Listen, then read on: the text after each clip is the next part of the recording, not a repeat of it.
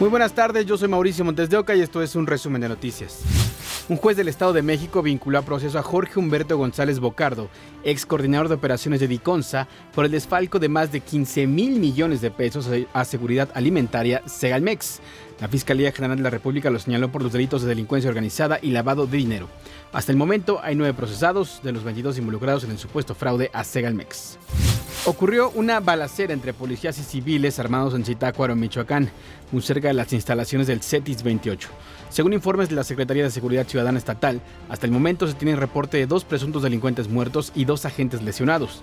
Se aseguraron armas de fuego y una granada de fragmentación. Un cuerpo hallado en Sinaloa generó fuerte movilización en ese estado y en Chihuahua.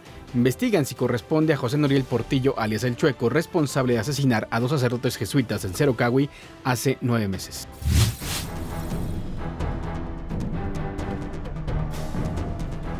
Cadáver localizado este sábado en un camino de terracería en la sindicatura de Picachos, municipio de Choix en Sinaloa, pasó en primera instancia desapercibido para las autoridades. Era uno más de los homicidios dolosos que ocurren en la región que colinda con Chihuahua. Al poco tiempo comenzaron las sospechas. Pobladores decían que se trataba de José Noriel Portillo alias El Chueco, responsable del asesinato de dos sacerdotes jesuitas en Cerocahui, municipio chihuahuense de Urique, hace nueve meses. En conferencia, el fiscal de Chihuahua, César Jauregui, informó que se analiza el ADN del cuerpo para confirmar su identidad.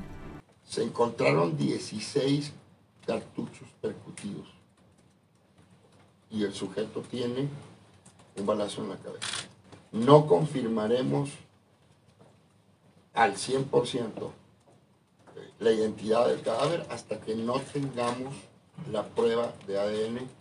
El fiscal dijo que familiares de José Noriel reconocieron el cuerpo, pero será hasta que tengan las pruebas necesarias cuando notifiquen sobre su identidad. El presidente Andrés Manuel López Obrador informó que la Guardia Nacional y la Secretaría de la Defensa Nacional realizan análisis para confirmar la identidad del cadáver que se encuentra en los mochis a donde se trasladó personal de la Agencia Estatal de Investigación, así como personal de inteligencia militar, para corroborar si se trata del chueco. El 20 de junio de 2022, los sacerdotes jesuitas Javier Campos y Joaquín Mora fueron asesinados junto con el guía de turistas Pedro Palma, afuera de la parroquia San Francisco Javier, en la comunidad de Cerocahui. Las investigaciones arrojaron que el responsable del múltiple asesinato era Noriel Portillo el Chueco. Desde entonces, comenzó una persecución de autoridades estatales y federales para dar con su paradero.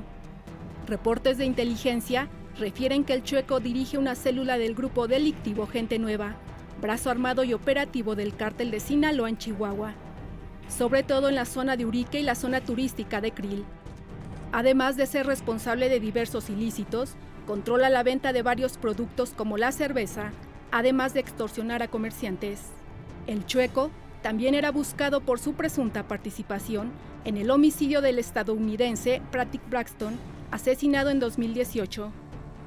Según los reportes, lo confundió con un agente de la DEA tras escucharlo hablar inglés. Para ADN 40, Fuerza Informativa Azteca. Siguen las investigaciones por la muerte de una persona en una escuela seminarista en Jalisco. No era seminarista ni sacerdote. El hombre localizado sin vida al interior de una escuela seminarista en Tlaquepaque la tarde de este lunes. Autoridades investigan el homicidio. Nada tiene que hacer esa persona al interior.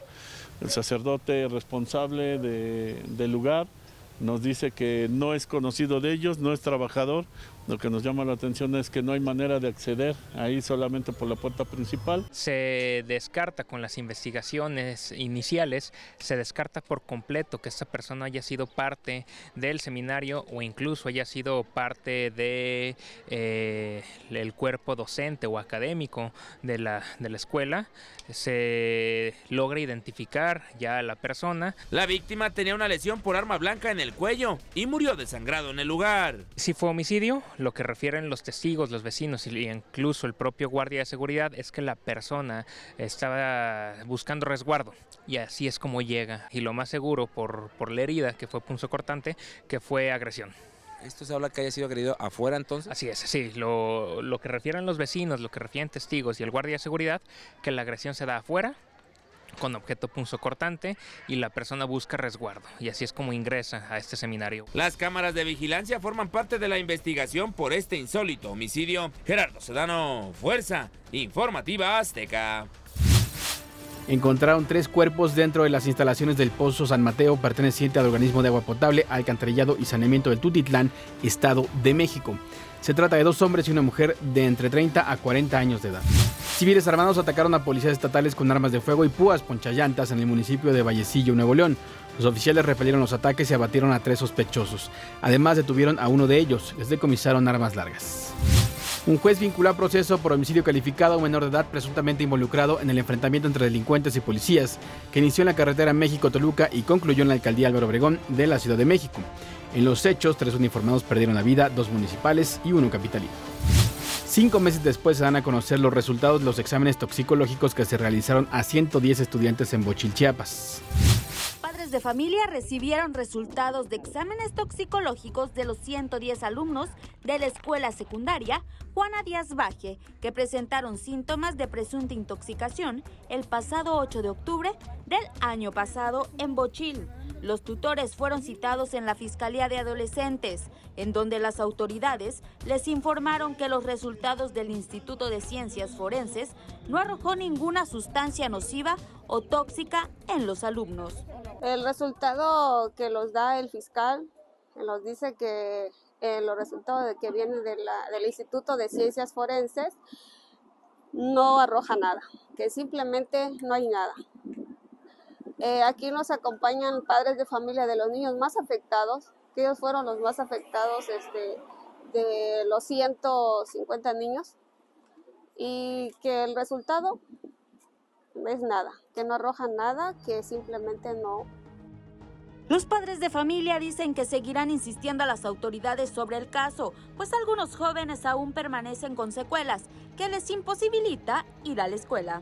Eh, pues estamos en desacuerdo muchos papás afectados con lo que sucedió ese día. Pues aquí en la Fiscalía de Adolescentes nos han dicho de que esto ya quedó así prácticamente, ya dieron el carpetazo al asunto.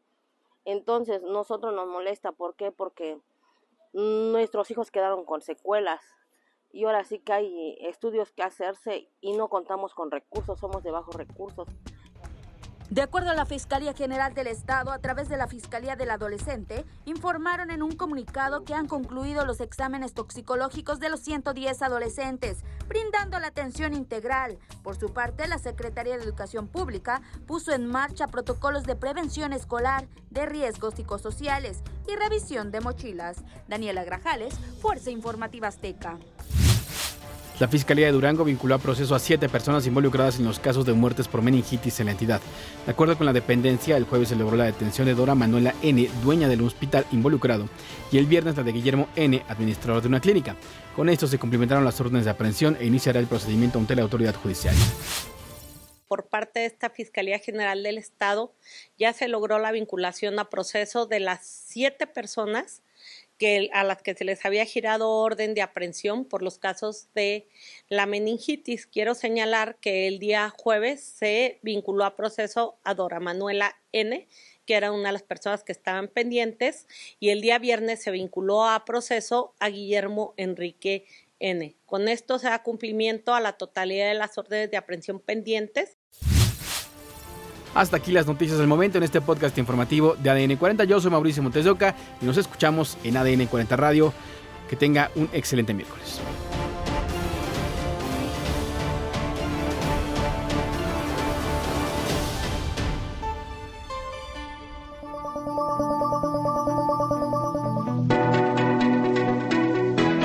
Podcast es presentado por VAS, la super app que te ofrece muchas y nuevas formas de pagar todo lo que quieras con tu celular.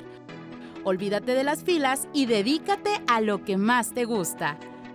Ver tele en vivo, películas, escuchar música, podcast y estar siempre enterado de las noticias más importantes. Todo en un mismo lugar. VAS, la super app con todo.